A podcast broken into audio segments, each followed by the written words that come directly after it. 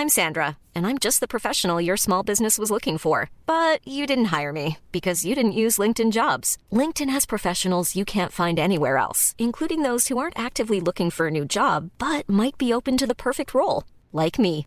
In a given month, over 70% of LinkedIn users don't visit other leading job sites. So if you're not looking on LinkedIn, you'll miss out on great candidates like Sandra. Start hiring professionals like a professional. Post your free job on linkedin.com/people today. Eu sou Mário Persona e essas são as respostas que eu dei aos que me perguntaram sobre a Bíblia.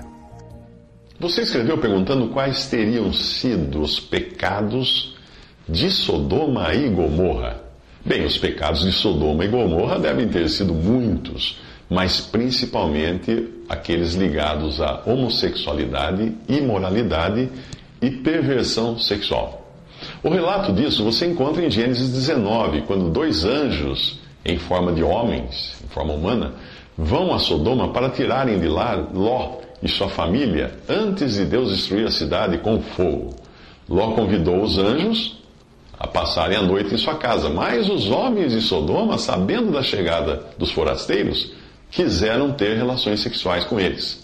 Gênesis 19, de 4 a 8. E antes que se deitassem, cercaram a casa os homens daquela cidade, os homens de Sodoma, desde o moço até o velho, todo o povo de todos os bairros.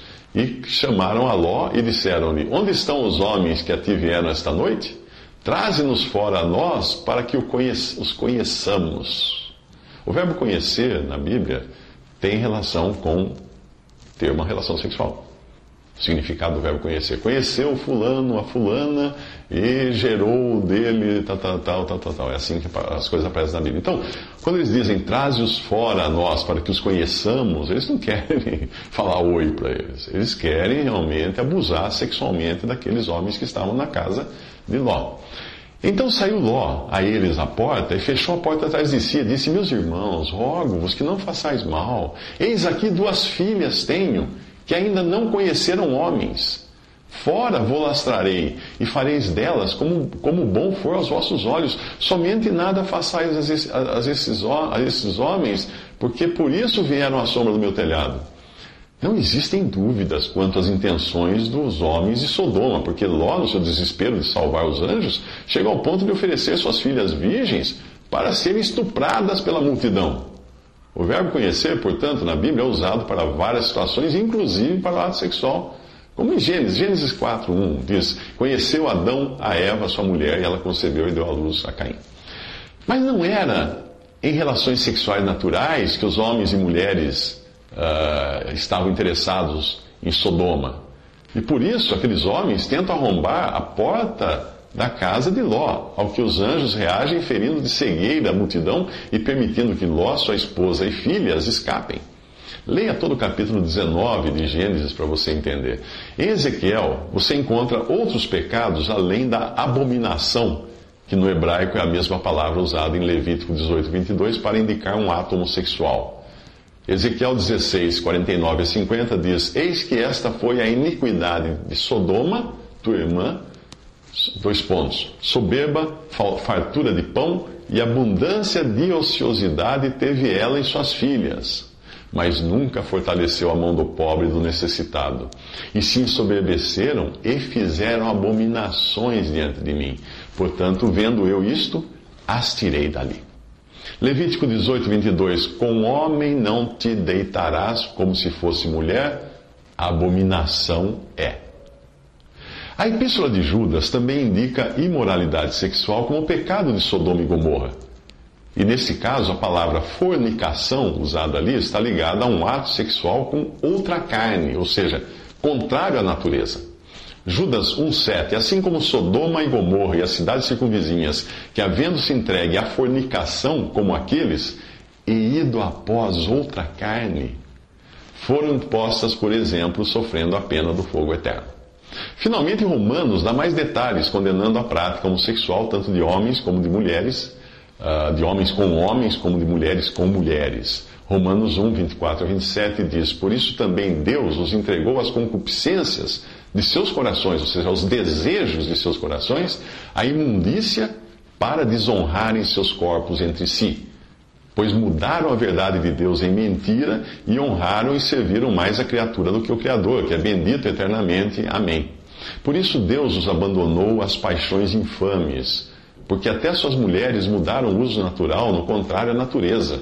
E semelhantemente também os homens, deixando o uso natural da mulher, se inflamaram em sua sensualidade, uns para com os outros, homens com homens, cometendo torpeza e recebendo em si mesmos a recompensa que convinha ao seu erro.